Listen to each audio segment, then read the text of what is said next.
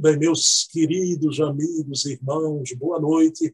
Estamos aqui em mais um sábado no nosso canal para mais uma entrevista. Todo mundo já sabe que temos sempre às 20 horas no sábado uma entrevista boa, sempre com a personalidade do nosso movimento espírita. E hoje eu estou aqui muito feliz, muito contente, porque estou recebendo o querido escritor, pesquisador, Paulo Neto, aí das Minas Gerais. Paulo está em Belo Horizonte, eu estou aqui na Lagoa da Pampulha, viu, Paulo? Estou aqui com a brisa da Lagoa da Pampulha, em homenagem a Paulo.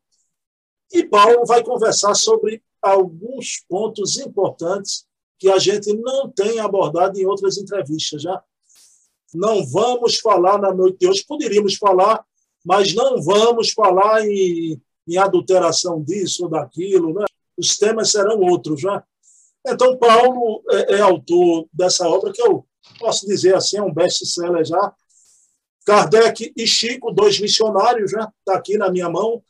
Essa obra de, de uma pesquisa de fôlego do querido Paulo, a gente vai tratar do conteúdo dela aqui e também dessa obra que ela toca muito em meu coração, Alma dos Animais, de Paulo Neto, né? Todo mundo sabe que eu, por ser vegetariano, vegano, tenho uma ligação muito com, a, com essa temática dos animais e Paulo tem um trabalho também fantástico. Também iremos abordar algo sobre a temática dos animais. Então, meu querido Paulo, eu vou iniciar, peço a você para entrar na sintonia com a gente, uma prece rápida então, vamos pedir nesse momento a inspiração ao plano superior para que a nossa reunião decorra num clima de paz, de harmonia, e que tanto o entrevistado quanto o entrevistador tenhamos clareza a abordar as questões tão graves, tão sérias do nosso movimento espírita e da nossa doutrina espírita pedindo permissão a Jesus, o nosso mestre amigo, a quem tudo devemos, iniciamos a nossa entrevista da noite de hoje. Meu querido Paulo Neto, que eu já converso com ele há tantos anos, já, por isso que eu estou aqui muito à vontade, é uma vibração minha conhecida. Paulo, querido, como é que você está? Tudo bem, Paulo?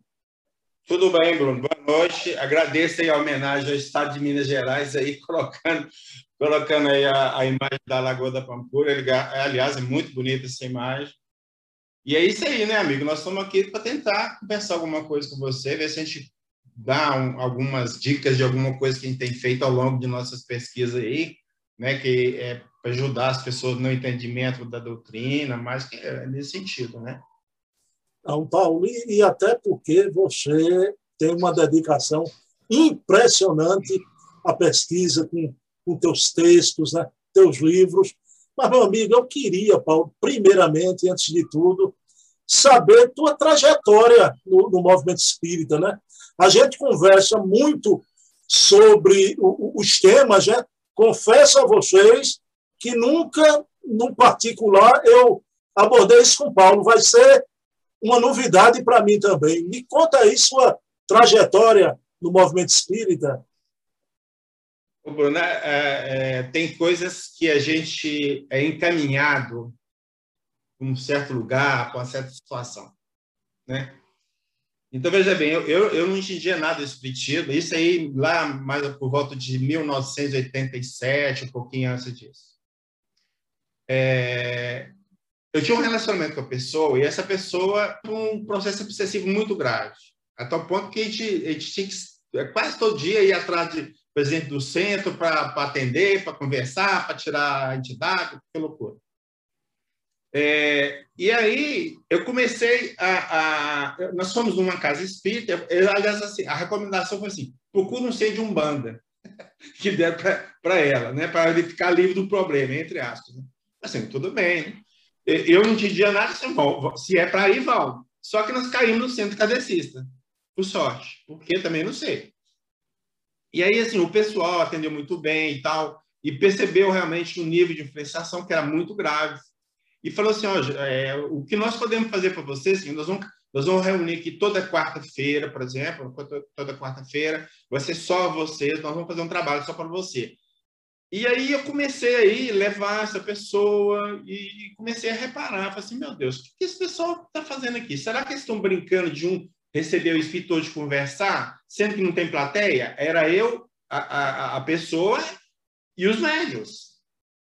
Eu falei assim, esse, esse pessoal é um, transparece, né, vamos dizer assim, um trabalho muito sério, a forma de conversar com as entidades, a forma de tratar com a gente. Assim, aí eu vou começar a ler. Né? Aí eu peguei o livro dos Espíritos e acabou, bicho, eu nunca mais saí. tá certo? Parece que é uma coisa que eu já sabia a vida toda, né? É uma coisa que respondeu a, a vários questionamentos que eu tinha. Eu, eu sou de família católica, né? E já tinha muito tempo que nem, nem não ia igreja, não frequentava nada, nada de nada. nada. Falava em Bíblia comigo também, era, é, era, é, é, era perca de tempo, sabe? Mas com, com, com essa entrada, vamos dizer, no, no Espiritismo, então as coisas mudaram de figura, sabe? Eu comecei a perceber coisas, uma realidade que eu não enxergava nas outras religiões, sem, sem desmerecer, porque tudo é um processo evolutivo, né? E, e, e daqui para te falar a verdade, sabe? Sair não é fácil, não, viu, Bruno? Entrar é fácil, sair que é difícil, tá certo? Depois você começa a entender a realidade da vida, principalmente a questão da reencarnação, a dor e sofrimento, por que, que a gente sofre, por que, que não, a questão da morte, que gente precisa desesperar com a morte, porque amanhã ou depois nós vamos encontrar com nossos parentes desencarnados. Então, isso dá uma tranquilidade muito grande na gente, né? Aí eu voltei para minha, minha cidade, da terra onde eu nasci, que é em Goiânia, Minas Gerais. Fica uns 250 quilômetros aqui de Belo Horizonte. Chegando lá, então, não tinha casa nenhuma espírita, eu juntamos com um grupo de companheiros, fundamos uma casa lá, depois chegou, eu fiquei mais ou menos 20 anos lá também. Aí deu uma ideia de voltar para cá, para Belo Horizonte, voltamos, e aqui nós enganjamos no, no, movimento espírita. A gente trabalha mais na área de, de exposição, né, que gente, em função do, dos próprios textos que a gente produz. E, e, e assim, para mim agora aqui, por exemplo, é, tá muito legal, porque a gente tem trabalho mesmo, porque quando eu saí daqui também, eu saí por causa do trânsito, né? O trânsito é muito, muito forte, muito. É, mas agora, como eu estou aposentado e, e, posso escolher a hora que eu saio de casa, tá certo? Então ficou tranquilo. Então o trânsito para mim aqui já não é problema mais, tá certo? Então, para você ter ideia, eu ir na região da Pampulha aí, que você está aí né, com a imagem, eu saio daqui de casa às 5 e meia. 5 e meia. Eu chego lá, nesse horário, se eu sair 5 e meia, eu chego lá menos 6, 6 e meia no máximo. Entendeu? A partir de eu começar, seja sete e meia, oito horas, tanto faz, eu saio desse horário. Porque aí eu saio do trânsito. Entendeu? Aí eu chego no lugar e fico tranquilo. E dou tranquilidade também para os caras da casa, porque longe ah, o capala vai chegar, não vai chegar. E isso mata todo mundo, né? Eu, eu morro no caminho, nesse negócio chega, não chega, eu morro no caminho. Tanta aflição que eu tenho, porque eu, eu tenho compromisso e gosto de chegar cedo. Cedo. Eu prefiro chegar num lugar e esperar duas horas, ok? do que ficar no trânsito, ó, faltando cinco minutos e eu não cheguei ainda. Dez minutos. Ah, não, não dá. Sinto muito. Isso aí não é para mim. Então, aí, aí eu comecei a, fazer um, umas palestras também em função do que eu estava escrevendo. Aí um, um, eu fiz um texto, um, uma pessoa brincou assim, ah, isso aqui dá um livro. Para que que foi falar, Bruno? Eu cismei, procurei o editor e consegui publicar. O meu primeiro livro, não sei se você conhece, você conheceu um personagem chamado Alamar Regis. Você conheceu? Chegou a conhecer? Muito, conheci muito Alamar. Pois é. Polêmico, mas era um grande comunicador. Não. Sim, ele, ele, é, ele, é, ele é fantástico. E, e, ele que teve coragem de publicar meu primeiro livro. O título também você já viu, né? A Bíblia é a moda da casa. Então, é um título que ninguém ia publicar, porque é altamente questionador em relação ao texto bíblico, né? E, e ele publicou, assim, ele me deu todo apoio. Eu encontrei pessoalmente com ele também várias vezes também. E eu, assim, eu tinha um carinho muito grande com ele. Ele também tinha carinho comigo. Não, mas é fantástico, cara. E aí comecei a escrever também. Começou. Aí você entra, né? Que eu te falei, você entra naquele embalo, você não sabe como você entrou, e de repente você está lá fazendo. Entendeu? Eu não. Rapaz, você acha que eu já pensei alguma vez na minha vida em escrever fazer palestra. Meu amigo, eu, eu, eu li, eu, quando eu li o livro na frente de duas pessoas, eu engasgava, ficava vermelho, tinha, tinha que parar.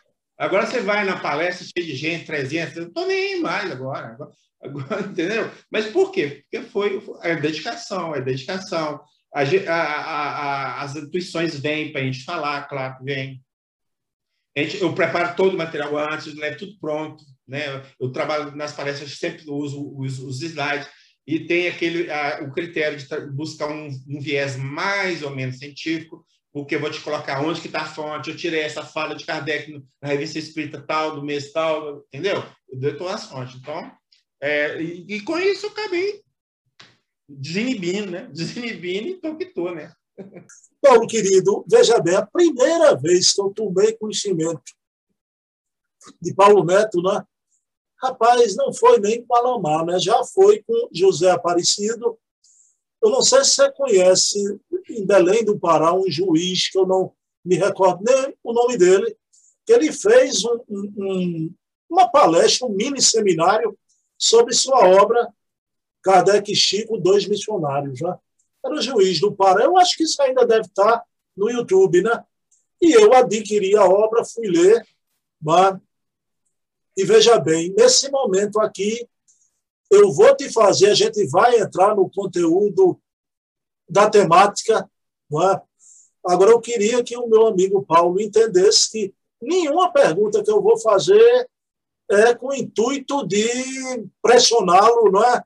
Vou fazer as perguntas e, e, e questionando você das duas visões, não é? Primeira pergunta que eu te faço, Paulo, você é aí de Minas. Minas é um estado, Paulo Neto, eh, eh, me permita falar da tua casa, né? Como se você me entrevistasse e falasse do Recife. Que Minas tem frutos maravilhosos, né? Chico Xavier é uma personalidade impressionante.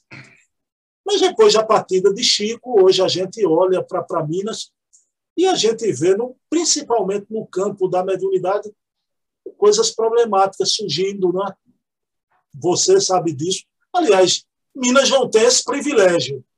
Só que Minas chama a atenção por ser a terra do querido Chico. Né? Então, muita coisa antidoutrinária surge, mas a questão principal que gente do Brasil inteiro advoga essa tese mas aí em Minas é muito forte. Algumas pessoas acreditam e defendem a tese de que o Chico foi a reencarnação de Allan Kardec. O que é que meu querido amigo escritor Paulo Neto pensa disso?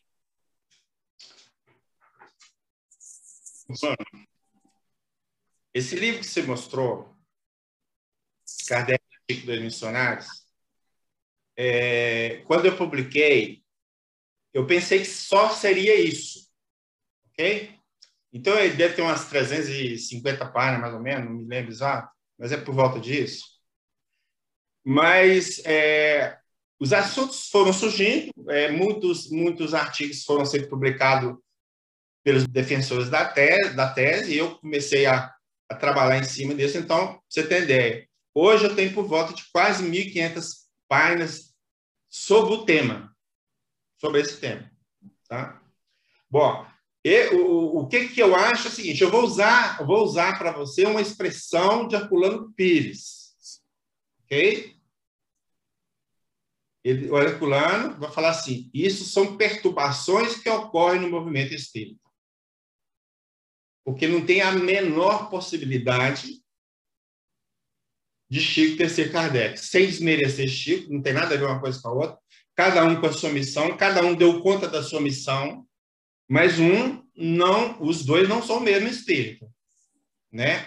Tem, tem, tem até para te falar depois, se quiser te falar alguma coisa, a questão do, do o que eu identifiquei nesse trabalho, né, somente, foi a questão do viés do psiquismo feminino de Chico. Tá? Chico, para mim, foi uma alma feminina. Bom, já seria, né? eu coloco aqui, era a minha segunda pergunta, né? O Chico teria uma alma feminina, baseada em que você diz isso, meu querido Paulo? Olha, nós podemos ter. Eu fiz até um roteiro aqui para não perder, porque a, a, este assunto para mim é grave, é importante e grave. Da tá? alma feminina de Chico. É, da alma feminina, tá? Para a gente não ficar no achismo, sabe? Ah, não, que eu acho que é. Não, eu não. Eu, aqui, eu, é, dentro da pesquisa que eu tenho, eu, a minha. A, a, tudo, tudo que eu levantei te leva a essa conclusão. É algo que a minha, minha, minha, minha ideia somou, né? Mas a, os dados que eu levanto, as fontes, faz qualquer um chegar a essa conclusão. É, nós temos, um, por exemplo, um, um, uma situação muito interessante. No programa Pinga Fogo, foi 27, 28 de julho de 1971, né, pela TV Tupi, Canal 4, São Paulo. O Chico foi entrevistado, né, vários entrevistadores, inclusive o Herculano Pires estava lá, e tinha uma jornalista chamada Ellie Alves. Então, a jornalista fez uma pergunta para Chico, sim, mais ou menos a seguinte: se um homem sempre nasce homem e mulher sempre nasce mulher, ok? Então, o Chico vai responder para ela num certo ponto. Agora, eu vou, eu vou fazer questão, se você me permite, de pegar a fala, um trecho da fala de, de Chico, mas de forma literal, tá? Eu quero literal para não me perder e falar coisa de mais ou de menos, porque eu acho que é, é muito importante é, esse tema. Então, chega num certo ponto fala assim: o mesmo pode acontecer com a mulher que evoluiu muito, às vezes, do ponto de vista da inteligência, e que, desejando voltar à Terra para determinada tarefa do coração, junto da comunidade, é possível que esse espírito, que esteve longamente na feira das reencarnações femininas, e por isso mesmo, obtendo e fixando em si mesmo as qualidades femininas com muita intensidade, é possível que esse espírito afeiçoado às questões femininas venha no corpo de um homem para se isolar de compromissos que colocariam em risco seu trabalho junto da comunidade. Olha, quando eu li isso aqui, eu falei assim, ele está falando é dele. O Chico está falando era dele, da vida dele. E aí vem o livro do Vida e Sexo, que Kemano vai falar, vai falar alguma coisa que é praticamente isso que o Chico falou. Então, o que, que acontece? E isso Kardec vai falar lá na Revista Espírito do ano de 1866, na, no artigo chamado A Mulher Tem Alma. Então, Kardec vai falar o seguinte, ó, se um espírito vem várias vezes, e ele também, aí ele não quantifica, tá? Quantas vezes? Vem várias vezes no sexo, então o espírito dele acaba ficando impregnado das coisas próprias daquele sexo. Se ele desencarna, ele, leva para o mundo espiritual essas coisas que foi incorporada no espírito dele, ok? Se ele volta numa nova encarnação, o que levou, ele traz de volta para cá, o corpo. E se ele muda de sexo, então o que, que vai acontecer? Ele vai ter um corpo biológico de um sexo, mas o psiquismo dele é daquele que está impregnado dentro de outras vidas, mostrando o sexo feminino, se caso for homem. Deu para entender? E aí, Kardec fala assim: ó, isso explica as aparentes anomalias que a gente vê na sociedade. Opa, aparentes anomalias, então significa que Kardec está falando que isso é um fenômeno natural. A mudança de sexo pode, pode causar, não essa mudança, vamos dizer assim, vamos brincar assim, de um dia para o outro, tá? Essa do dia para o outro não ocorre, não. Mas você tem que vir muitas vezes, sem quantificar, Kardec não quantificou, reforçando, você fica impregnado daquele psiquismo. E quando você pega um corpo diferente, você tem um corpo diferente do psiquismo do outro. Né? Isso eu achei muito legal, porque, de certa forma, explica muitos casos de homossexualidade que a gente vê. Né? Inclusive, a gente tem um tema sobre isso. Eu tenho um e-book sobre esse tema que eu trabalhei, inclusive, partir, justamente partindo desse, desse artigo de, de, é, de Kardec, que está lá na revista Espírita. Tem uma outra situação também que, que a gente não pode é, deixar de falar, porque é, são falas do próprio Chico. Ranieri, você, conhece, você já viu falar no Ranieri, né? Delegado né, de polícia. Né? É, foi delegado de polícia, é, é, o nome dele é Rafael Américo Ranieri. Ele tem, no livro dele, Recordações de Chico Xavier, Recordações de Chico Xavier, ele vai ter um diálogo, um certo ponto daí vai ter um diálogo com Chico. E o Chico vai falar para ele assim: eu, por exemplo, é a primeira encarnação de homem que eu tenho. Então, Chico está confessando, confess, fazendo uma confissão a um amigo dele de forma reservada, que ele é a primeira encarnação dele como homem. Significa que o quê? Obviamente que todas as anteriores é feminino, sexo feminino.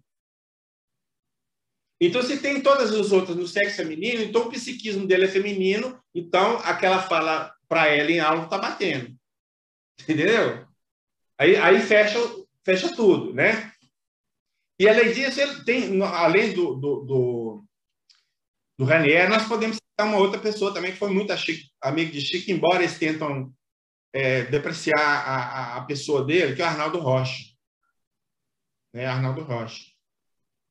E Arnaldo Rocha também vai, vai confirmar que essa última existência de Chico é a primeira como homem.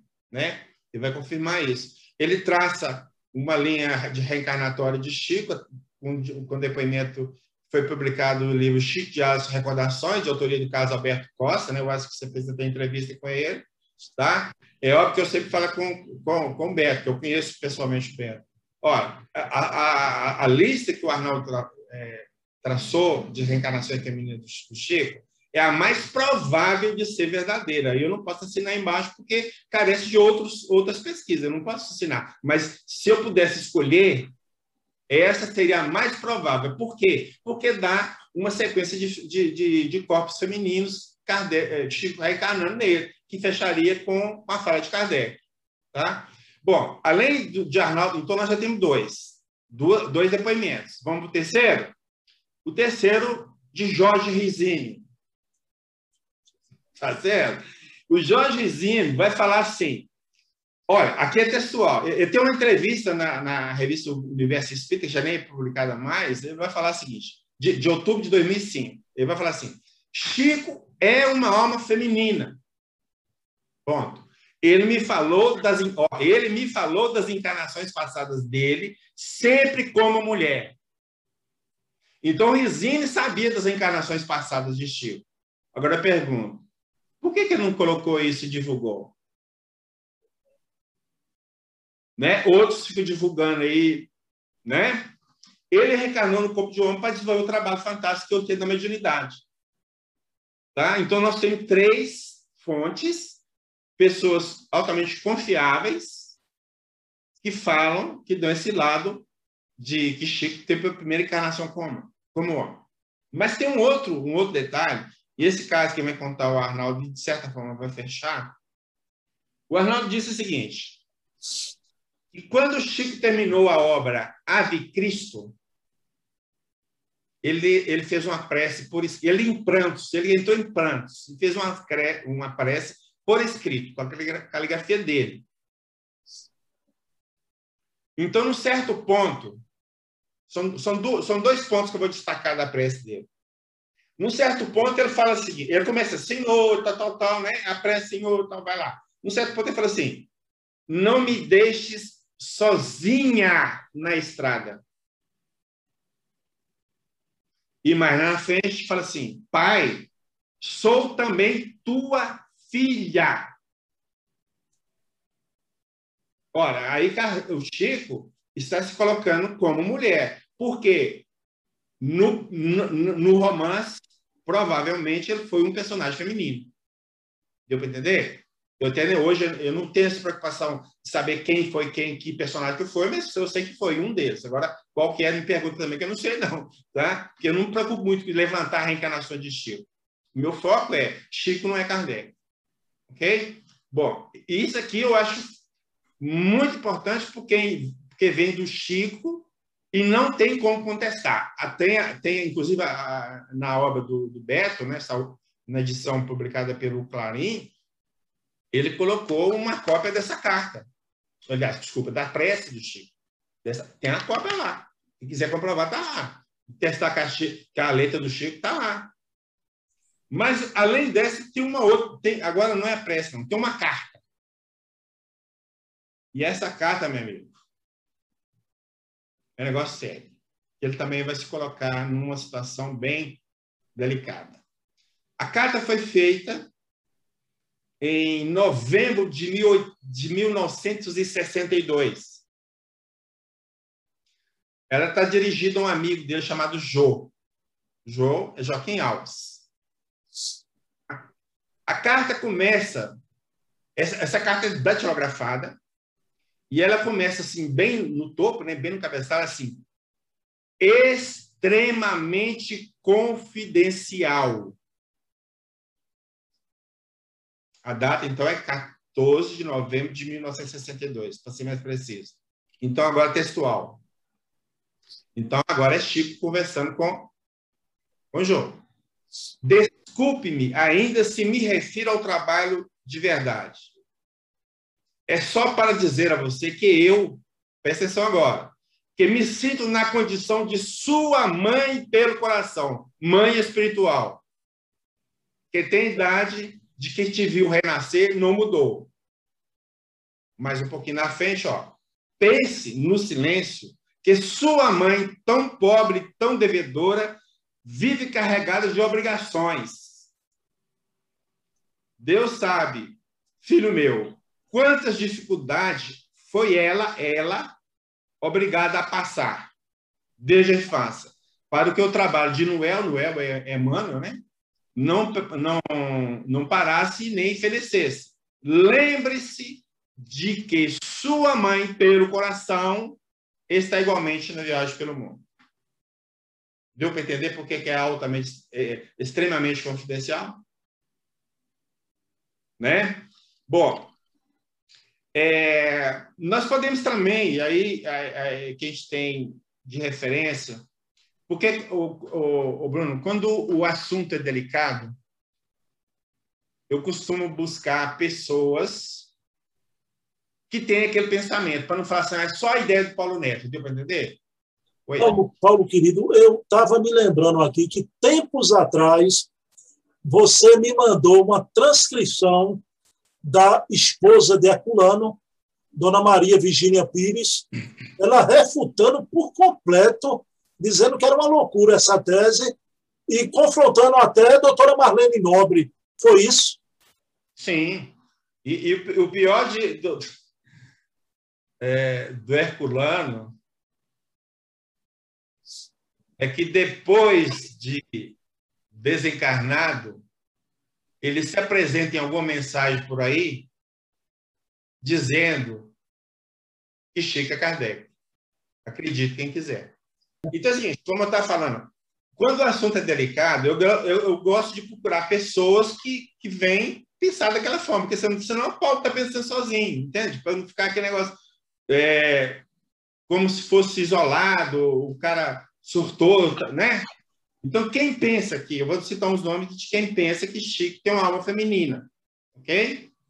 Doutor Américo Domingos Nunes Filho, você conhece? Nós falamos. É, Dona Branca Maria Gomes Martiniano. Vai, ela vai falar num certo ponto de um, de um vídeo na internet, fala que Chico tinha delicadeza de mulher. Né? Divaldo Pereira Franco confirma taxativamente que Chico foi uma alma feminina e vai mais além ainda. Ele vai dizer que ele foi na encarnação passada Ruth Celine Jafé. Dora Encontre, que conheceu o Chico também, fala que ele tem alma feminina. Ismael Gomes Braga, é, essa pessoa está ligada na febre algum período, né? embora ele não cita a, a, a coisa, mas ele, a, a fala dele, ele não cita o nome do Chico, a fala dele é mais ou menos igual aquele negócio que, que muda, mudar de sexo, sabe? você lembra que eu te falei lá atrás? É mais ou menos igual aquele, então fecha. O Jorgezinho, nós falamos também, e Ranier. E tem uma, uma, uma, uma mensagem de Memei que ela vai falar assim, a quem peço, continue velando, falando de Chico, a quem peço, continue velando por nós com o afeto das mães Ora, como é que o, o espírito vai se referir a uma pessoa encarnada no homem com a fé de mãe? Não tem lógica, né? Então, é, é, essas, essas informações somam. Mas tem uma coisa muito curiosa também que eu acabei encontrando. Porque essa aqui, é, é, eu nunca tinha tirado, né? Mas, como você diz, né? As coisas vão pegando de um autor, de outro, você acaba assim, olha, mas não é que o negócio tem sentido? Sueli Caldas Schubert, conhece?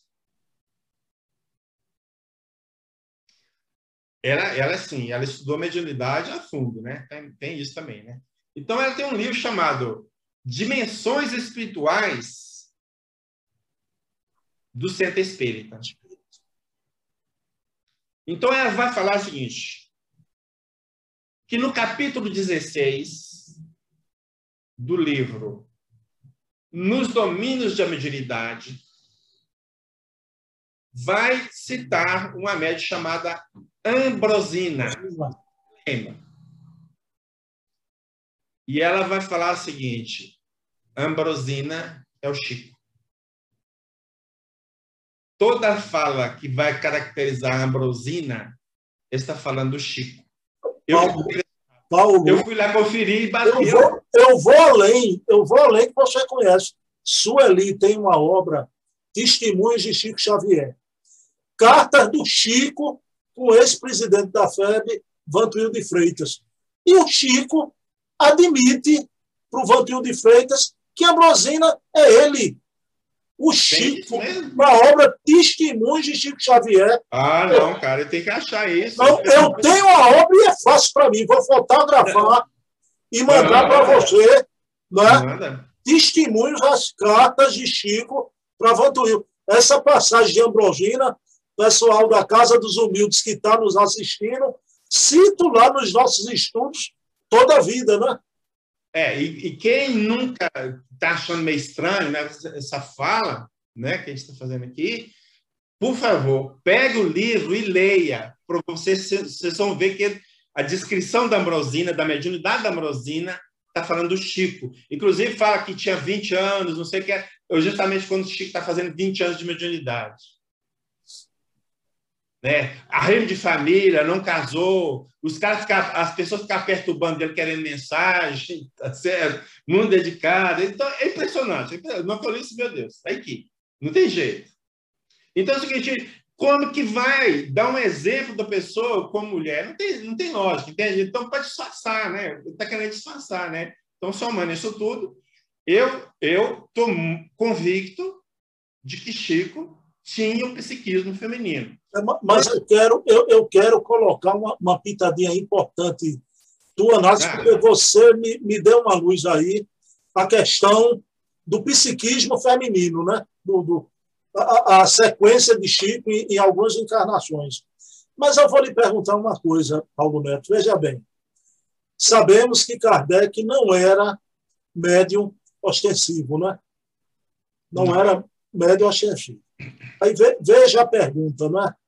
Então, você acha que uma mediunidade como a de Chico Xavier, com aquela diversidade, sintonização fácil, uma mediunidade como essa, ela vem do nada, né?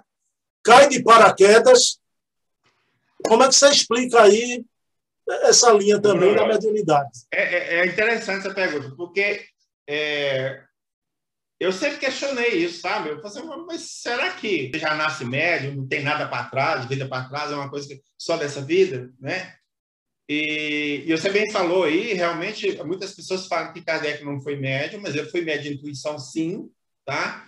E, inclusive, tem relato na revista Espírita lá que, que um espírito fala que a pergunta que eu lhe fiz foi que ele não era médio ostensivo. Não, sim, é, é médio de intuição. É, não é, fala que é médio de jeito nenhum, é de jeito nenhum. Eles falam que ele não é médio de jeito nenhum. Ele é médio de, de intuição.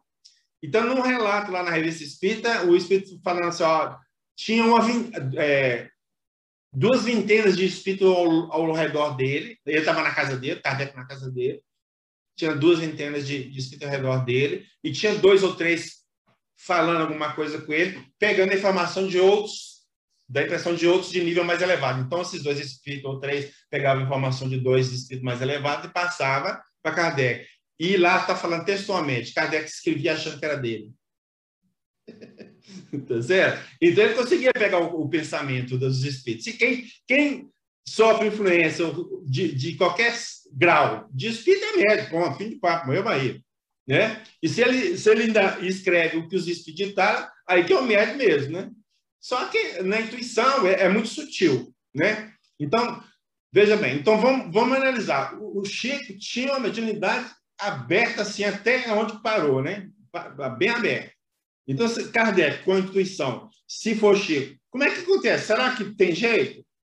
Então, isso eu sempre questionei. Então, eu comecei a pesquisar isso e, e, encontrei umas três obras que, que sustentam a tese de que a mediunidade é resultado de longa e laboriosa preparação através de muitas vivências ou muitas encarnações.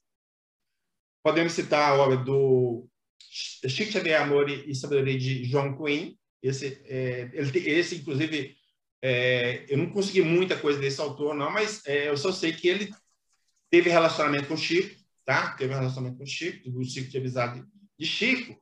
E tem um livro muito interessante também, que aí é da Ivone de Amaral Pereira, Recordações da Mediunidade. Mas quem vai falar não é a Ivone. Quem vai falar é o Espírito Bezerra de Menezes, que faz o prefácio. Então, existe, ó, existem mediunidades que do berço se revelam no seu portador. E essas são as mais seguras, porque as mais positivas. Ou agora, frutos de longas etapas reencarnatórias. Tá? E aí nós podemos, aí a, a Sueli é, Caldas tem, tem isso também, que nós, nós citamos, só que agora é um outro livro dela, é o mais recente, não sei se você tomou conhecimento desse livro, chamado Chico Xavier e Emmanuel, Dores e Glórias, foi publicado agora recentemente pela FEB. Né? Esse aqui, Paulo, esse aqui... É? Ô, menino, eu sei que tem mesmo, rapaz, lá. Cara, é esse mesmo, esse mesmo. Então, pode procurar num ponto aí, ela vai falar disso, né? Que, inclusive, assim, ó, assim, ela fala assim, num ponto, assim não era a primeira reencarnação de Chico como médium. Porque ela, ela fala exatamente, ó, a mediunidade é algo progressivo, né? Você não, não nasce médio aqui sem ter mediunidade atrás. Então, o que eu digo, se, se nós olharmos desse lado, por esse ângulo, a mediunidade de, de Kardec pequena, porque era uma só, com a de Chico era várias mediunidades, então um não pode ser o outro, porque o salto é muito grande. É muito grande, não tem, não tem nem como, tá? Não tem nem como, né? E aqui nós estamos falando de pontos doutrinários, eu não estou falando de achismo, estou falando de pontos doutrinários. Paulo, Paulo querido, veja bem, vamos então, fechando esse combo né, do, do, do, da tese Chico C. Kardec, né, realmente eu indico aqui Kardec e Chico, dois missionários, né, porque o que Paulo falou, pessoal, isso é uma entrevista, né, não é um seminário, embora procurem, Paulo tem, eu vou deixar na descrição uma palestra toda que Paulo tem sobre essa temática, está aqui embaixo do nosso vídeo para vocês, é, com riqueza de detalhes, penetrarem na pesquisa de fôlego do Paulo, né? Mas eu queria ainda te fazer uma pergunta. Eu não eu posso fazer um pedido? Eu não sei se você pôs, porque eu fiz também desse Chico Xavier verdadeiramente uma aula feminina, uma palestra está gravada. Se você puder colocar o link lá depois. É ela que eu, que eu, que eu coloquei. Não, são duas. São duas palestras. Ah, mas eu coloco imediatamente quando a gente acabar aqui. Você tá. me passa pelo Zap, tá. já vai entrar aqui. É? Porque, eu, veja bem, é, eu fui convidado para fazer falar sobre esse tema de Kardec ser Chico ou não, e, e, e esse, essa questão da, da alma feminina de Chico tem que ser a parte. A parte, ok. ok. Tem, tem que ser a parte. Okay. Aí eu fiz essa, depois eu trabalhei o resto. tá certo? Ok, então deixa eu explicar, pessoal. O link, tem um link aqui sobre o trabalho de pesquisa do Paulo. Hoje ainda, pouco depois, já vai estar o segundo link sobre essa questão da, da alma feminina, Paulo. Tranquilo, Sim. viu? Meu amigo, mas a pergunta que eu quero te fazer, Paulo. Eu sei que você é um cara escolado, né?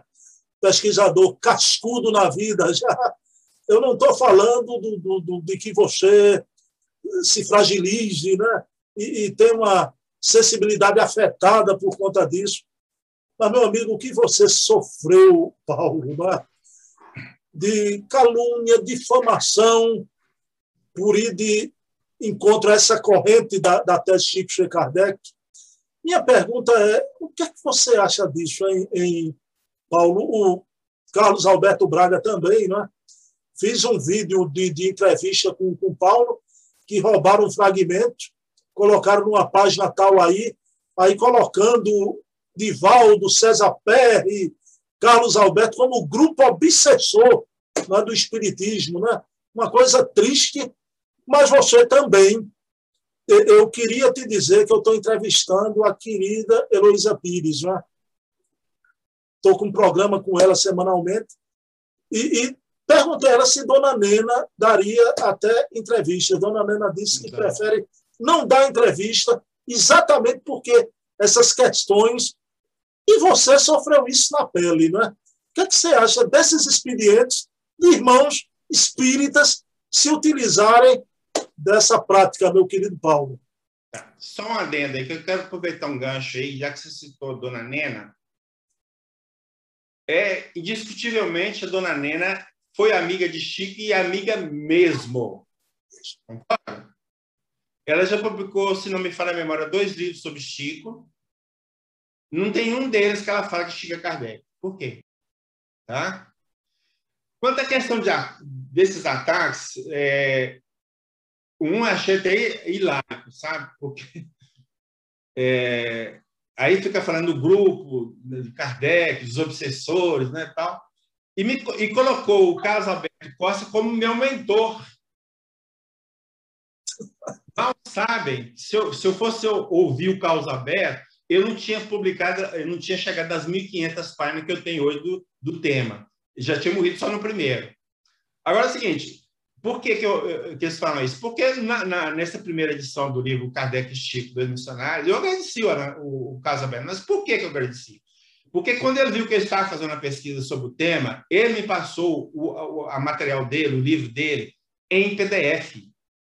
E aí, para pesquisar, você sabe como é que é, que é muito fácil.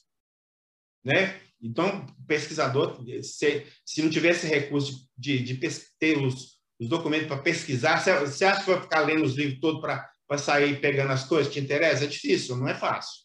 Então, você tem no arquivo em PDF, você põe a palavra que te interessa, então ele vai e localiza a palavra toda vez que a palavra, a palavra aparece, então é fácil. Então, ele, me, ele, ele me, me deu esse livro, esse arquivo, e por isso que eu agradeci. Então, a ajuda dele foi fantástica, me, me aliviou o trabalho, né? Mas Daí virou meu mentor, tá? Virou meu mentor. Mas a questão de ataques, eu fiz, eu, eu, fiz, eu fiz questão de fazer duas falas minhas, tipo assim, frases. Uma pequena e outra é muito longa. Mas a primeira é pequena. Aí você vai entender o que, que eu penso. Ataques pessoais sempre vêm de pessoas sem ética que não tendo argumento para derrubar a tese do outro, passa a agredi-lo, indo até ao ponto de depreciá-lo moralmente. Outra. Todas, é, é, mais ou menos o sentido, porque essas pessoas que ficam depreciando vai, vai fazer o que eu vou falar aqui agora. Todas as pessoas que demasiadamente ficam insistindo com os outros para que pensem, pensem como elas, no fundo, no fundo, fazem isso pelo motivo bem simples de que o inconsciente delas as alerta de que estão erradas. E a insistência qual vela acesa as mantém firmes nas suas verdades. Por essa razão, jamais deixarão de tentar que os outros se alinhem com seus pensamentos, ainda que não tenha lógica alguma. É isso perfeitamente sentido total. É, esse que é o meu pensamento. A forma tão virulenta já revela o inconsciente e erro, né? Já revela. É, Veja bem, aí você vê, atingem, colocam Dona Nena num, num salseiro desse, ela tá até recusa para dar entrevista, porque. E hoje em dia é assim, meu querido. Agora, se usasse, no meu caso, uma entrevista também do Charles Kempf, que, que usaram uma fala de Charles Kempf, como se Divaldo tivesse admitindo que era Lemarie, usam, não assumem autoria, aí botam numa página que ninguém sabe de quem é, no, no Facebook, né? botam numa página lá que eu não vou citar a página, e fui eu, seu amigo aí do Revelare, Beto Ramos, sofreu isso também. Eu e Beto, a gente tentou deter isso, a gente não conseguiu. Agora, Paulo, eu sei quem é, Beto sabe quem é, Paulo Neto sabe quem é. Né? Sim. Então, meu irmãozinho, um beijo na alma para você. Oro. E um dia eu disse a ele no Facebook, por mensagem, né? Espero um dia, quando eu desencarnar, olhar nos seus olhos, né? Porque é lamentável, muito lamentável, né?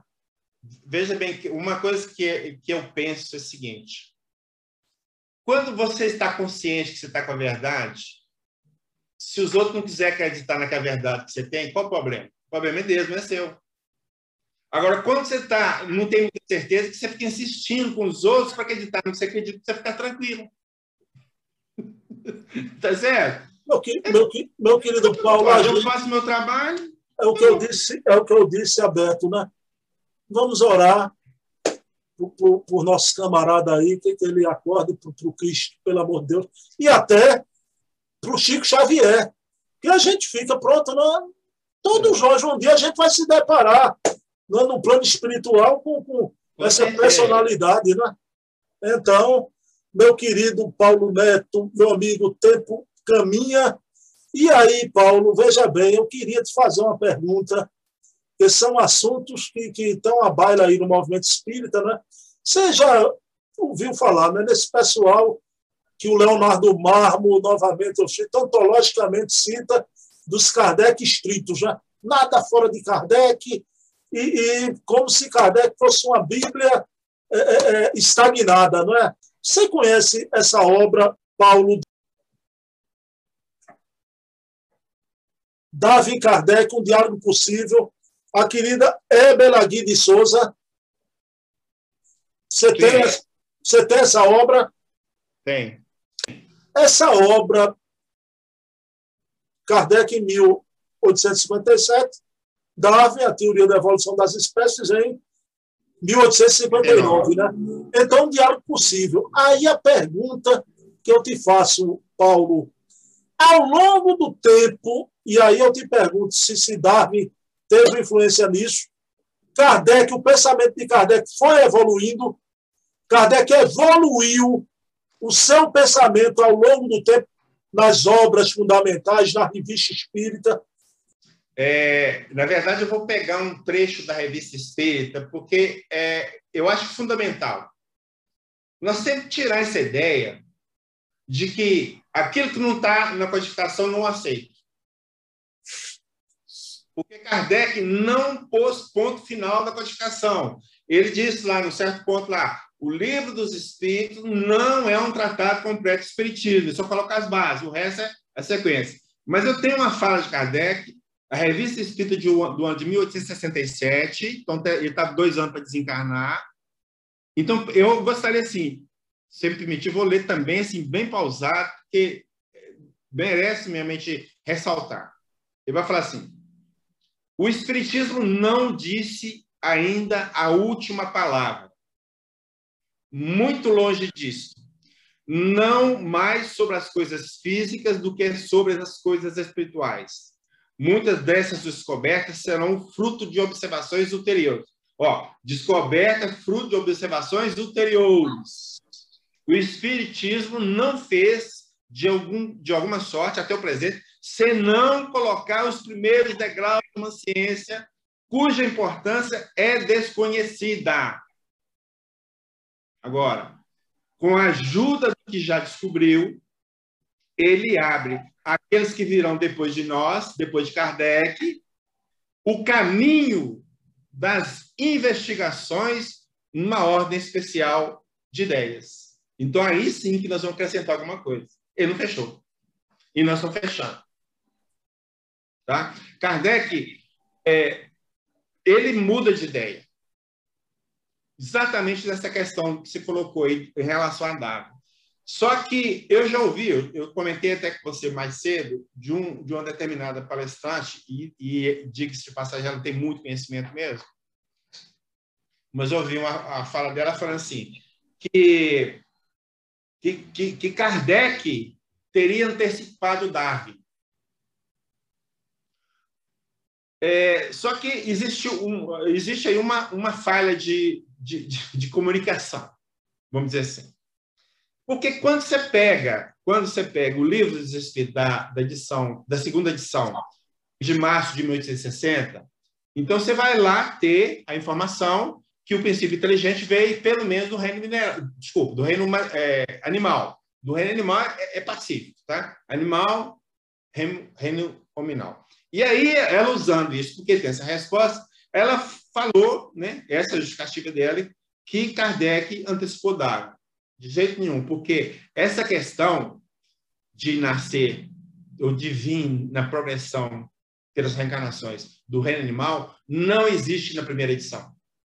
Na primeira edição do Livro dos Espíritos, Kardec perguntou se o, o espírito humano vinha, né? Não. O espírito humano sempre foi espírito humano. Então, veja bem, então, entre 18 de abril de 57 e 18 de março de 1860, Kardec, Kardec e os espíritos mudam de ideia, porque aí a resposta é dos espíritos. E no meio tem Darwin. Então, na verdade, Kardec, vendo a, a, a, a, teoria de Darwin, ele falou assim: eu vou perguntar tudo de novo, esse negócio tá legal, não. Não tô, entendeu? E fez as perguntas. Aí os espíritos o que fizeram? Bom, agora você já tem ciência, eu vou soltar o que eu não podia soltar naquela época. Perfeito. Perfeito. Deu para entender? E aí, e outra coisa que, que a gente, é, é, na pesquisa, acaba topando com a, com a informação.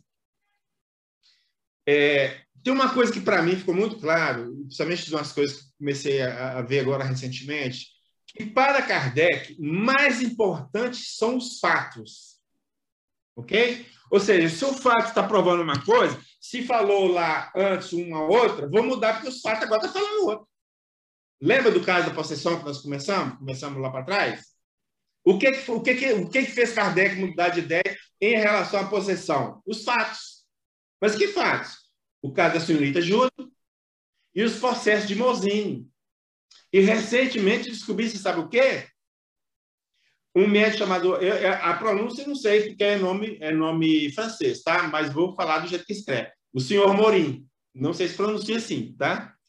É, ele era médio de sonambúlico, e na descrição que Kardec dá do, do fenômeno ocorrido com ele lá na Revista Espírita de 1869, ele vai descrever exatamente é como se fosse uma possessão, ou no linguajar comum, uma incorporação. Tá? Agora, o que aconteceu com, com Kardec? E aí eu acho que foi o, a falha, entre aspas. Quando ele mudou de ideia, o que, que na minha opinião, o que, que devia ter feito? Lá no livro dos, dos, dos espíritos ali, dos médicos, fala assim: não, esse negócio não é assim, já é assado agora. Ou seja, colocar ali naquelas duas obras a nova, a nova visão. Ele não fez. Né? Ele, vai, ele vai fazer na revista espírita, assim vai ficar bem claro, quando ele cita o caso da Sonita Júlio. Mas acontece, qual o problema da revista espírita? Quem lê? Quem lê? E aí ele vai registrar essa nova posição em que livro? A Gênesis. Aí eu pego de novo, quem lê? Então, a maioria de nós fica com, as, com, com não lê onde que ele mudou de ideia e ficamos com as, com as ideias anteriores, fica defendendo um de ideias que não há possessão. Ah, não dá, né, meu? Aí não dá. É falta de amplitude de, de conhecimento. Paulo, querido, você falando da evolução de Kardec, deixa eu pegar aqui o outro outra obra-prima sua, né? Alma dos Animais. Paulo, e você tocou aí numa questão de Kardec relativa à, à, à evolução do homem e dos animais. Então, meu amigo, veja bem, adquiri esse livro há alguns anos, sou vegano, vegetariano, minha bandeira é divulgar espiritismo, isso é questão pessoal minha, não é? E, claro, sou um fascinado pelo mundo animal, né? Meu querido Paulo Neto, a gente, quando estuda André Luiz, a gente vê aquelas descrições né, de animais no mundo espiritual. Ah. E não apenas a obra de, de André Luiz, em outras obras também. Quando a gente vai ver esses debates hoje aí nas redes sociais, né? porque está cheio de doutor de espiritismo em rede social hoje, que a forma que falam é, é, é a última palavra, né? É a última palavra de, de, de uma forma fundamentalista, não admite, e sempre um xistezinho. Quem quiser discutir é, é, é totalmente desautorizado com xiste com a ironia. Mas, meu amigo, o que é que você me diz isso da presença dos animais na erraticidade? Há ou não há os nossos irmãozinhos animais, o princípio espiritual no plano espiritual entre os espíritos humanos, meu querido Paulo Neto. É uma situação interessante essa aí, porque se aí vai, nós vamos cair naquele mesmo problema. Se você ficar só em cima da codificação, lá vai falar que não. Os animais reencarnam quase imediatamente. Mas tem uma outra coisa que eu achei, que eu falei assim, meu Deus, tem, esse negócio está tá embolado. Se embolou todo o meio de campo. Veja bem, o Erasto, em algum ponto, ele vai dizer o seguinte, que os animais encarnados, eles não aprendem nada. Ok? Então, veja bem, se os animais não, não aprendem nada quando encarnados, e lá desencarnado ele reencarna imediatamente, como é que os, os, o espírito dos animais evolui? Quando e onde?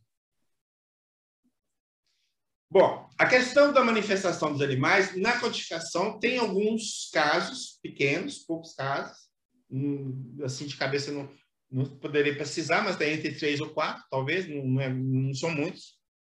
Mas tem um livro de um, que a gente chama daqueles autores espíritas clássicos, você, vai, você conhece muito bem, só de falar o nome você já, já vê que, que merece a reflexão sobre a pesquisa dele, que é Ernesto Bozano, o italiano Ernesto Bozano.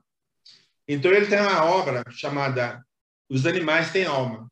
E nessa obra, ele divide em vários tópicos, mas ele, ele apresenta 130 casos que dá conta de manifest... entre eles, esses casos, tem casos de manifestações de espíritos de animais. Manifestação. Se existe manifestação de espíritos de animais, então existe animais na erraticidade. Não tem jeito. Agora, recentemente eu descobri uma, uma coisa interessante. É, eu tenho informação é, de de que, daqueles documentos que Canuto de Abreu viu na França, não que, que ele trouxe, que ele viu lá na primeira vez, em 1921. Ele viu vários documentos lá, depois que, acho que em 1925 que voltou lá, parte desse documento já tinha sumido, algumas partes dele, então não deu para recuperar muito, não. Mas nesse de 1921, que ele anotou muita coisa, né, do que ele viu lá e tal. Então, tem a notícia seguinte, que ele viu várias caixas de papelão, de papelão com documentos cronologicamente selecionados. Então, tinha as pastas, assim, e, na pasta tinha o, o, o que o que estava dentro da pasta. Ou seja, por exemplo, tá? um, um exemplo, atas das sessões da Sociedade Parisiense. Então, as atas estavam ali na pasta. É, autobiografia de, de espíritos célebres. Estava na pasta. E tinha uma pasta, essa sim que me deixou muito curioso. Olha o título fatos e comunicações sobre alma de animais. Então, meu caro Bruno, Kardec estava juntando os documentos para mudar de ideia. Se é que ele já tinha mudado. E que estava querendo mais fontes para falar assim, não, mudei por causa disso. Deu para entender? Porque Kardec foi dos fatos. E ele fala isso, os fatos é que manda. Então, dentro disso tudo, né? Eu acabei tendo, eu tenho uma pesquisa sobre isso, que eu, eu, eu, tive que registrar, porque começou a surgir a ideia, ah, não, que as manifestações de, dos animais, tudo é criações fluídicas. É, tudo bem, será que o animal de criação fluídica movimenta? É, entendeu? Aí eu fiz, e, inclusive está em formato e-book, quem quiser depois pode, pode colocar o, o link lá, no, lá embaixo também, o, o e-book chama Os Animais, Suas Percepções e Manifestações Espirituais, onde eu trato só, desse, só dessa questão. O danado, Paulo, é que, que o Kardec disse que a doutrina era progressiva. Mas, mas isso, rapaz, os caras estão querendo fechar, estão querendo fechar, não dá, ué. Ah. O que nós temos que tomar cuidado isso, isso é óbvio que nós vamos ter que tomar cuidado, é para não abrir porteira. Até reencarnação de espírito no mundo espiritual, já ouvi falar por aí. passarinho chocando o ovo, é, um espírito macho, desculpa a expressão, tá? Espírito macho espírito fêmea criando fantasminhas camarada no mundo espiritual. Então, cuidado, não é bem por aí, não. Tem um controle. Tem um controle universal que tem que ser observado. Por, por isso que eu adoro um mineiro aí, que para mim é um herói, viu? Não sei se você gosta dele, viu?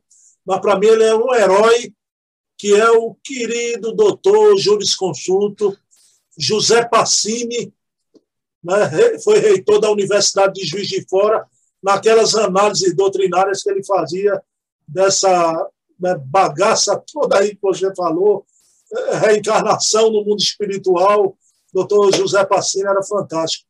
Meu Eu querido, escrevendo algumas coisas também. Meu querido Paulo. Quer ver? Você permite, tem um outro tema também que, que esse pessoal fica falando também, tá, papá?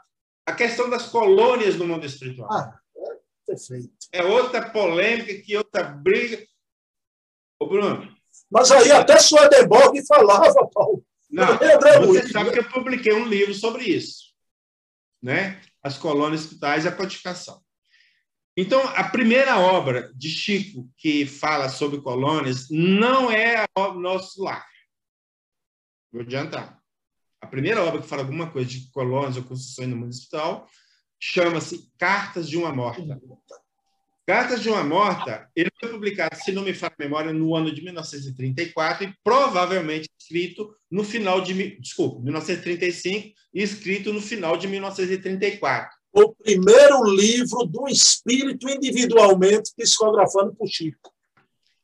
Na minha pesquisa, eu achei 13 fontes anteriores a essa que dão conta de construções no mundo espiritual.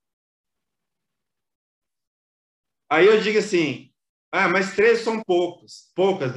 Beleza, eu também acho. Mas para compor a primeira edição do Livro dos Espíritos, Kardec usou dez médios só.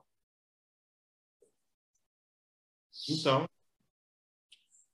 eu falo assim, a deficiência, eu, eu, eu, a minha limitação e deficiência fica em cima de quê, o, o, o Bruno?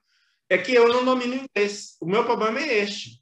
Porque se eu dominasse inglês, eu pode ter certeza que eu ia achar um montoeiro de obras falando sobre isso. Então, quem sabe inglês e for pesquisar esse tipo de coisa, vai achar ó, provas, provas, assim, de montão, meu. Claro que vai. O, o, o Paulo, sem querer me meter na seara, não é? Mas você tem uns aplicativos bons hoje aí de tradução. Internet é um mundo maravilhoso, né? Mas, mas não é questão de tradução, é, esse é saber pesquisar os termos. Ah, e na fonte. E nas é, fontes é. Na, passar a fonte. Se você tem a fonte, tem jeito. Tem, tradutor, tudo bem. Como okay. eu vou achar a fonte? Meu amigo, aí vamos a uma questão que essa questão, por isso que está se aproximando o fim da nossa entrevista, essa questão eu deixei para o fim essa semana, né? Quarta-feira, tratei com Dona Heloísa Pires sobre Herculano, pegando aquela deusa da, da mitologia, Paulo Neto, Hécate, a deusa tríplice, não é? e fazendo analogia com a doutrina espírita em seu tríplice aspecto. O Herculano aborda ali o espiritismo como ciência, filosofia e religião. Paulo, querido, durma-se com barulho desses. Né? Pessoal pega Herculano sem ler, usa o nome de Herculano e ficam deblaterando aí que o espiritismo não é religião, é um movimento dos espíritas laicos. Né? E aí eu pergunto a você, que é um homem de pesquisa, tem um, ferramental maior e melhor que o meu, meu amigo, e Kardec aí na questão do espiritismo ser ou não ser religião? O que, é que você me diz disso? Eu postei no meu site na segunda-feira um artigo pequeno. Eu, eu tenho maior, mas eu, eu, eu fiz um pequeno, tipo assim, mais conciso, para ver se as pessoas leem, né? Porque quando é muito grande, não lê. Espiritismo, uma religião digna do Criador. Você vai falar comigo assim, Paulo, sem doido? Porque que título é esse doido? Ele tem uma razão de ser. Uh, no livro Obras Póstumas, se não me engano, deixa eu ver se confirmar isso. Conta de uma reunião em 30 de abril de 1856 na casa de Sorrustan. E a médio, quem era médio? Senhorito Jafé. E usava cesta de bico. Então estava recebendo mensagem pela cesta. No trecho, um trecho da mensagem. O que interessa. Deixará de haver religião e uma se fará necessária, mas verdadeira, grande, bela e digna do Criador. Os seus primeiros alicerces já foram colocados. Quanto a ti, Rivai, a tua missão é aí. Livre, a cesta se voltou rapidamente para o meu lado, como teria feito uma pessoa que me apontasse o dedo. Então, veja bem, qual que é a missão de Kardec? É, é criar uma religião verdadeira, grande, digna, bela e digna do Criador. Então, como que o Espiritismo não é religião? E ele, eu acho, eu acho, que pressentindo a morte, ele quis, quis deixar isso em pratos limpos, hum? bem definido, para que ninguém arrumasse polêmica e nem confusão. Mas não adiantou nada, coitado. Deve estar revirando o túmulo lá, porque o nosso movimento é, é. É, na, é na, no discurso que vai fazer, que está lá registrado na, na, Revista Espírita do ano de 1868. Nós vamos falar desse discurso. Mas antes disso, eu lembrei de uma coisa aqui, porque tem um negócio, eu fiz uma anotação aqui, que eu acho que merece a gente colocar também. É, Kardec estava. É, peraí. É, Kardec estava preparando para publicar o, o Evangelho segundo o Espiritismo. Daí houve uma mensagem de autoria de Erasto.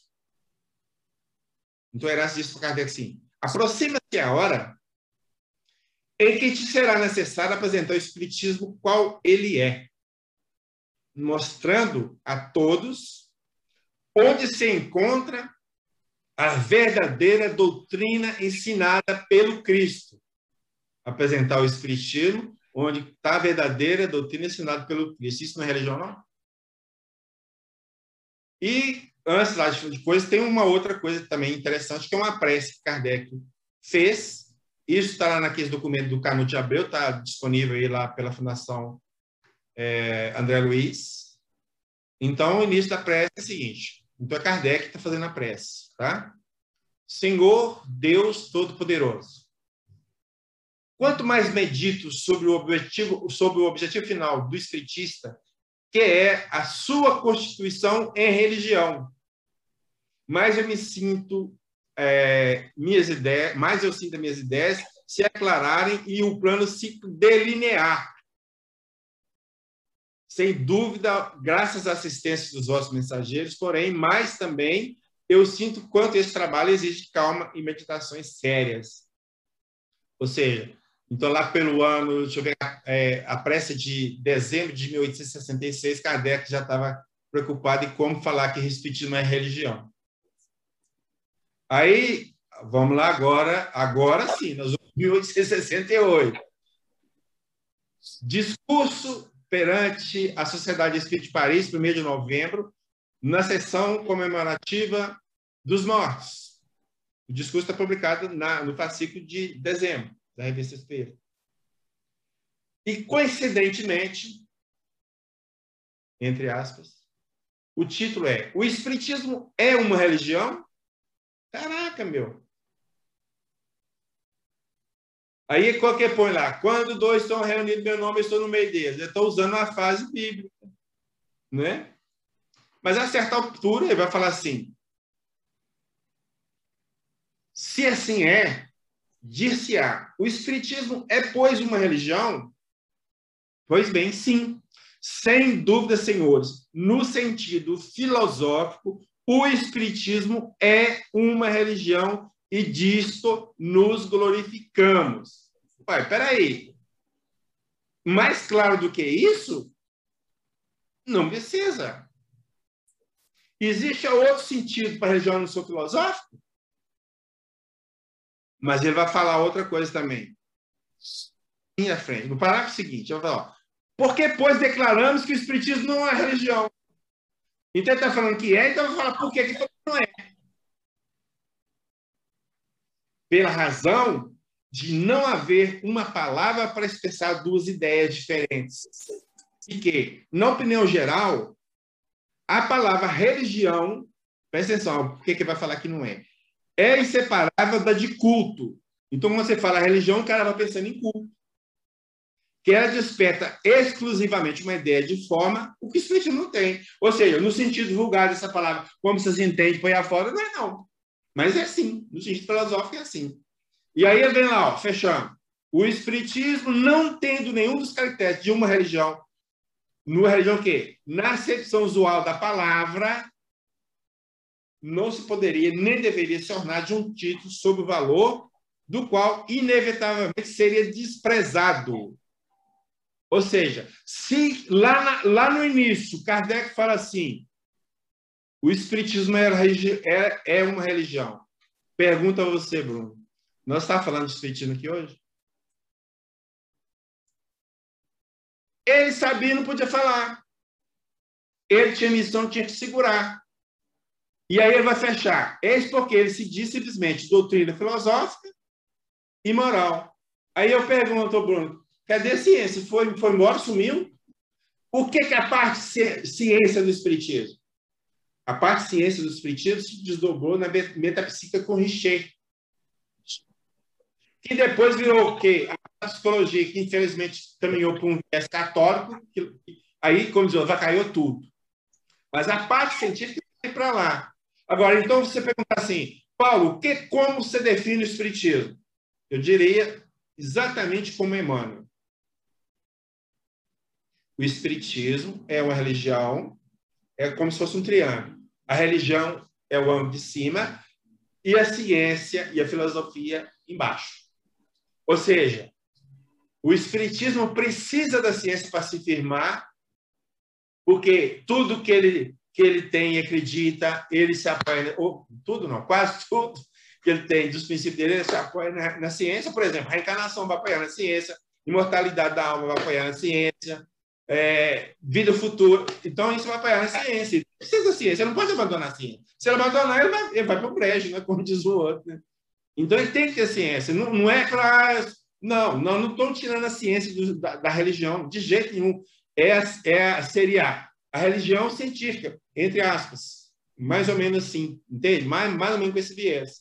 Agora, se, não, se tirar a parte científica, essa parte dos procedimentos científicos que a gente usa para manter os nossos princípios, todo edifício vai ruir. Todo. Paulo, Paulo querido, você citou aí Richer, em breve estaremos entrevistando aqui o Samuel Magalhães. Mas, Paulo, dentro da religião, eu me lembrei de uma conversa nossa. Rapaz, até hoje foi a que causou mais impacto em mim na questão. A gente está discutindo o aspecto religioso e o pessoal coloca essa questão dentro desse aspecto. A questão Rustem, meu querido Paulo Neto, né? Até hoje, o, o Paulo tem uma, uma explicação que, para mim, é a mais impactante. Né? Paulo, a tese do corpo fluídico de, de, de Rustem, como é que você aborda isso, meu querido Paulo Neto? Bruno, você sabe o seguinte, eu, é, eu, eu, acabei fazendo uma pesquisa em cima disso, das obras de Rustem. É, obviamente que é, no, no, uma análise não é tudo que fala lá, né? Porque não tem lógica, né? Se fazer a análise de tudo que tem lá. Mas a gente saiu lendo alguns trechos, ah, vou comentar esse, e sai selecionando os textos, assim, a torta a direito, né?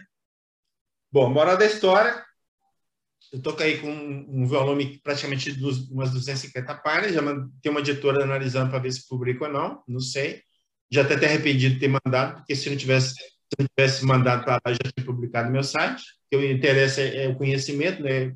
Publicar livro nenhum para mim nessa altura do campeonato.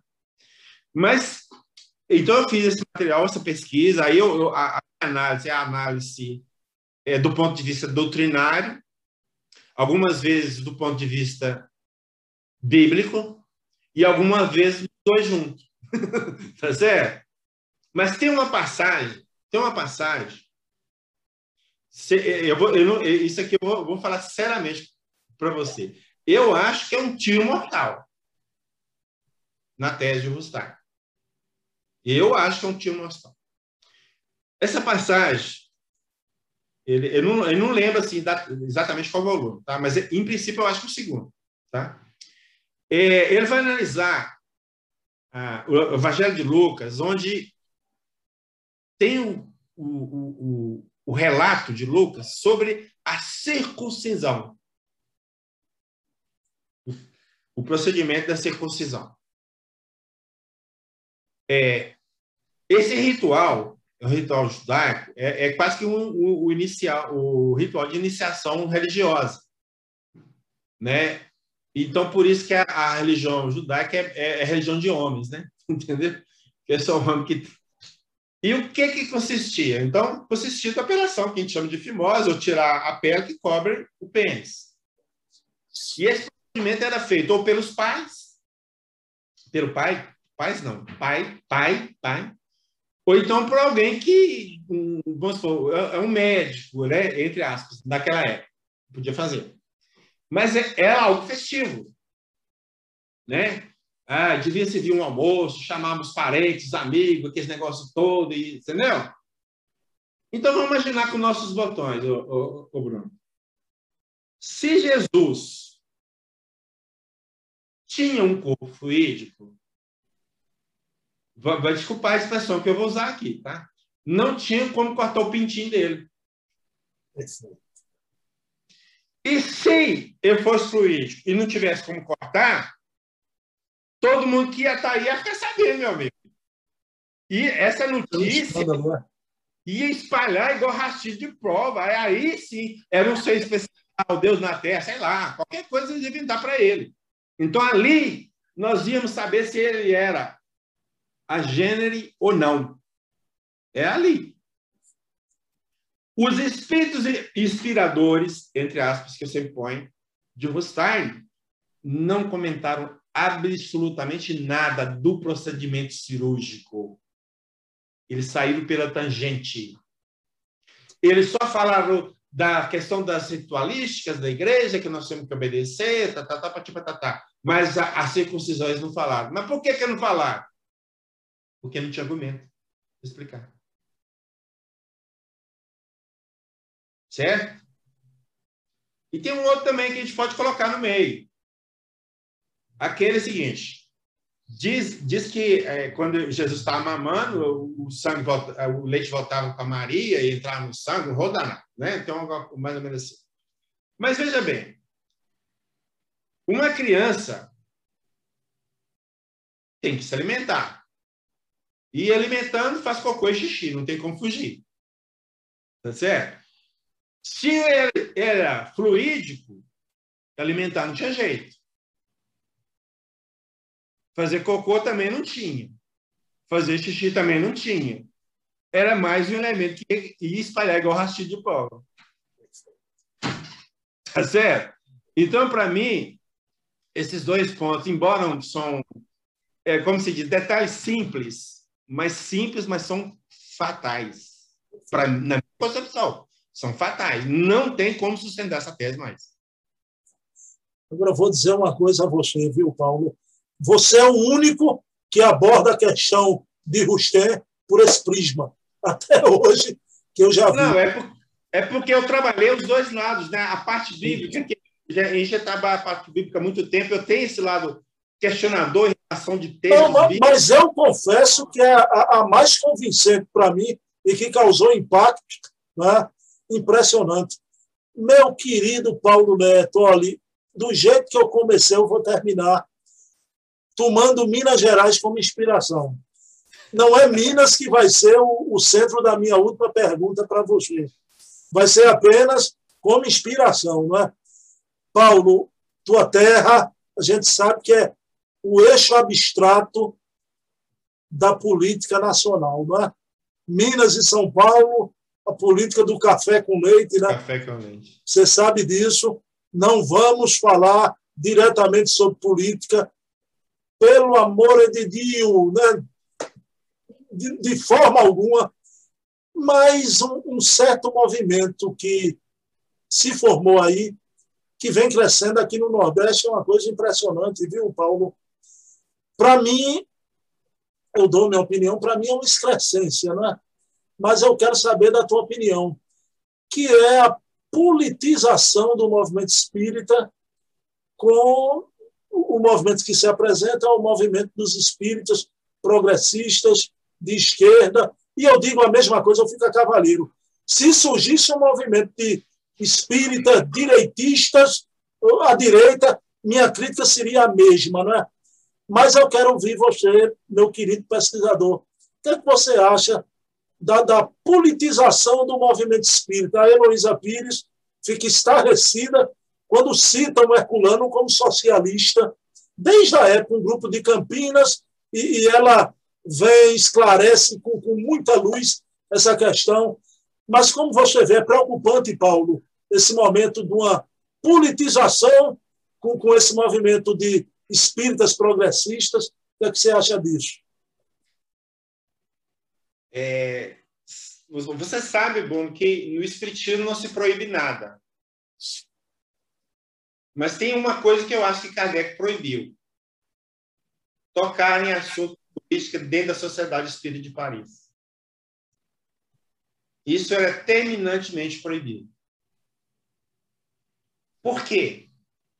Porque cada um tem a sua opinião e não larga mão.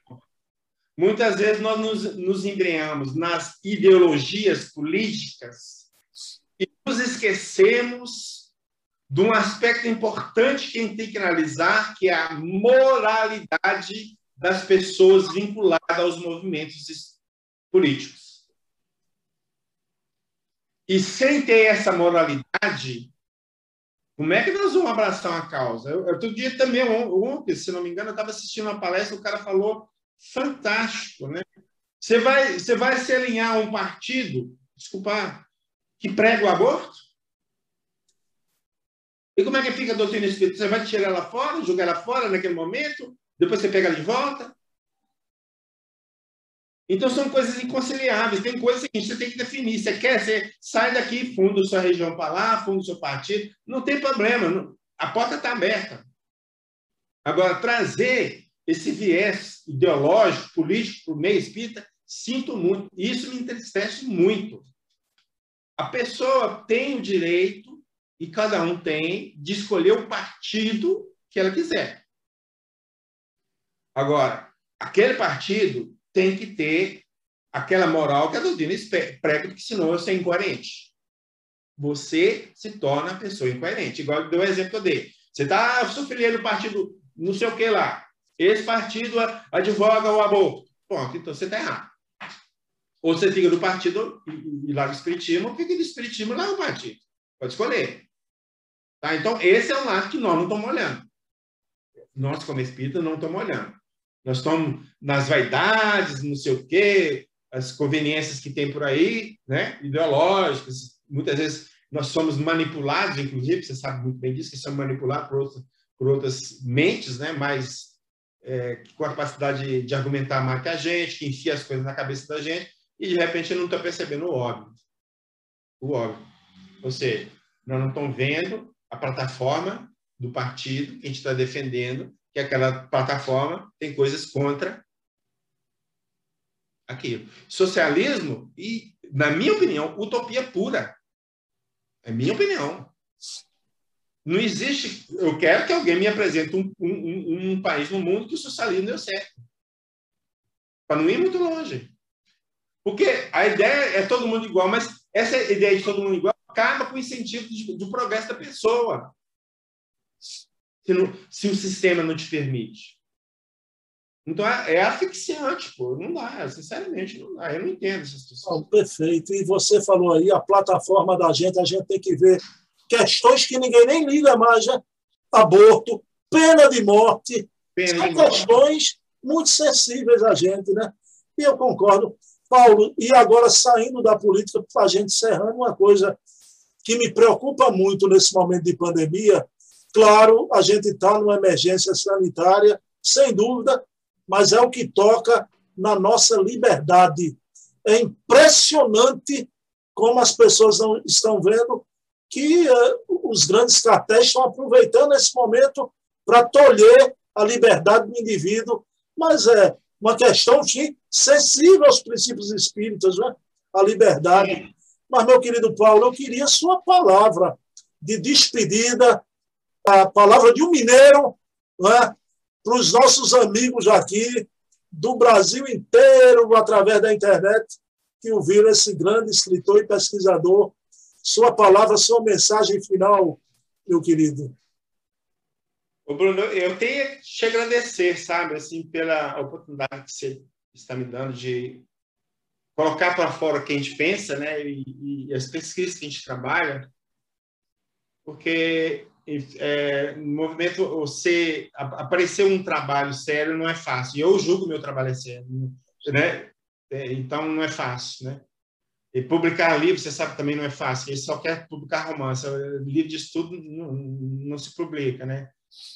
É, então, esse espaço que está dando, dá, dá, eu acho que dá para a pessoa perceber um pouquinho como que é o meu trabalho, né? E fica um convite a você, a todos aí que estão assistindo, se vier em Minas, em Belo Horizonte, tá certo? pode vir procurar aqui que nós vamos comer um pão de queijo, né? Pão de queijo, tá certo? Será um maior prazer. Toma um cafezinho com pão de queijo, será um maior prazer. E Hugo, mais, Bruno, mais uma vez, muito obrigado. Muito bom mesmo. Tá? Meu querido, você aí é raposa ou é galo, meu querido Paulo Neto? Na verdade, eu, eu não torço para time nenhum mais. Por quê? Porque é sofrimento puro, meu. É sofrimento puro. Tem uma hora que o time está lá em cima, você está beleza, não tem hora que está lá embaixo. Aí o Cruzeiro, por exemplo, há um tempo atrás ganhou o campeonato do, do Brasil. Depois está lá embaixo, saiu para uma divisão de. Ah, eu vou ficar sofrendo. Quando eu estava trabalhando, não tinha ninguém torcendo para mim, não, meu. Paulo, vou... Paulo, Paulo, você, como um bom mineiro, agora ficou bem em cima do muro, se safou direitinho. Parabéns, viu? Não, eu gosto, eu gosto de assistir jogo de decisões. Se o Atlético estiver jogando com qualquer um, eu assisto. O Cruzeiro estiver jogando, eu assisto. O América, eu assisto. Eu sou assim. Qualquer time de fora de, desse, de, de, de estado, time importante, eu assisto também, eu vou assistir. Agora, eu torcer ele para me morrer, rapaz, eu tenho que preservar meu coração. Tem que ter meu coração. Meu aí, querido, então... meu querido, eu, eu aí em Minas, eu sou torcedor do galo mais lindo do Brasil por causa da massa atleticana, viu? Rapaz, você não tem ideia, você não tem ideia do estádio que estão fazendo. Depois eu mandar um link para você assistir. Você tem um pessoal com drone acompanha todo dia. Não até, até não é longe da área central, não, tá? Até relativamente perto, mas é uma coisa de louco praticamente é como se fosse Lego, montagem, tudo montado, pré-moldado, faz fora, vem cá e monta. Fantástico, mas sempre fantástico. Depois eu te mandar um, um, link aí que dá uma visão mais panorâmica para você ver. Vai ficar um estádio muito bonito. Paulo, querido, aquela história que esporte é cultura, né? Agora Sim. você preste atenção que o futebol tem uma ligação com, com a raiz no povo, às vezes o povo pobre, e veja que cria uma identidade nacional. Você vai, Sim. cada estado desse tem um clube centenário. Né? Isso é muito bonito, esse aspecto popular.